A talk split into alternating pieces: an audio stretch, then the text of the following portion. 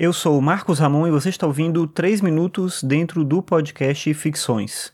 O Ficções é um podcast sobre filosofia e cotidiano e você pode ouvir os episódios no Spotify, no Deezer ou no aplicativo de podcast da sua preferência.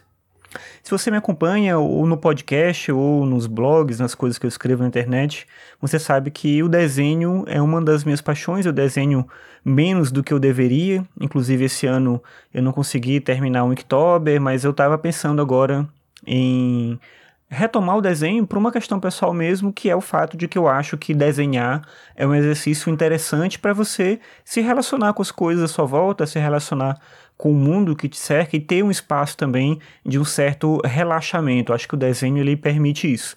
E aí pensando nessa linha, eu tenho procurado na internet muita coisa para me ajudar a aprender a desenhar, não porque eu queira ser um desenhista profissional, eu não tenho condição para isso, nem interesse desse tipo de, de circunstância específica de trabalho com desenho, mas para poder fazer um pouco melhor aquilo que eu gosto, ter mais interesse em fazer coisas diferentes, não ficar numa circunstância repetitiva de desenhar sempre do mesmo jeito.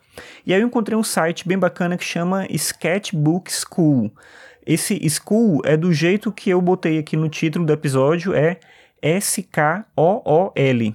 Mas a ideia, é uma brincadeira que eles fazem, mas a ideia é ser uma escola mesmo de desenho online e eles têm vários produtos bacanas. O site é justamente esse nome, sketchbookschool.com, e eles têm, por exemplo, um podcast que chama Art for All. Ele é apresentado pelo Danny Gregory.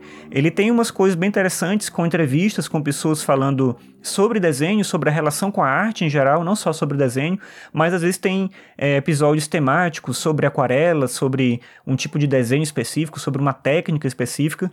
Tem alguns episódios bem maçantes, tem um que ele fica listando todos os tipos de papel que ele conhece, então tem esse tipo de coisa, mas tem várias entrevistas, tem trabalhos que ele analisa, tem uma série de coisas bacanas nesse podcast se você se interessa por esse tipo de discussão.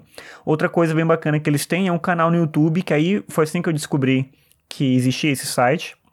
E eles têm uma série de vídeos relacionados aos cursos que eles oferecem, eles cobram por uma série de cursos ali, mas os vídeos no YouTube, obviamente, estão ali disponíveis para todo mundo. E tem uma série bem legal que chama Draw Tip Tuesday.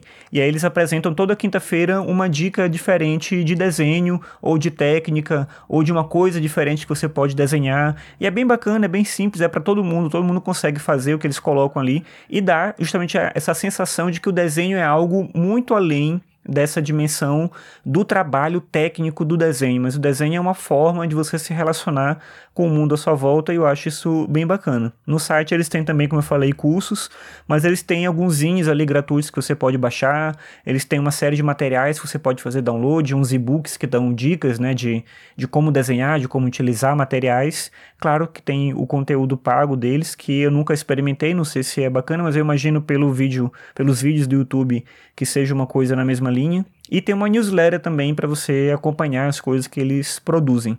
Enfim, eu decidi falar sobre isso hoje justamente porque nessa semana eu recebi uma newsletter deles e eu lembrei desse site, voltei para ver algum vídeo ali e me deu de novo essa vontade do desenho, né, de retomar o desenho e de repente você tem interesse por isso, você gosta de desenhar ou já pensou em desenhar e esse tipo de site ajuda muito a você iniciar nesse caminho por uma circunstância pessoal não para pensar, como eu falei, no desenho como uma forma de trabalho.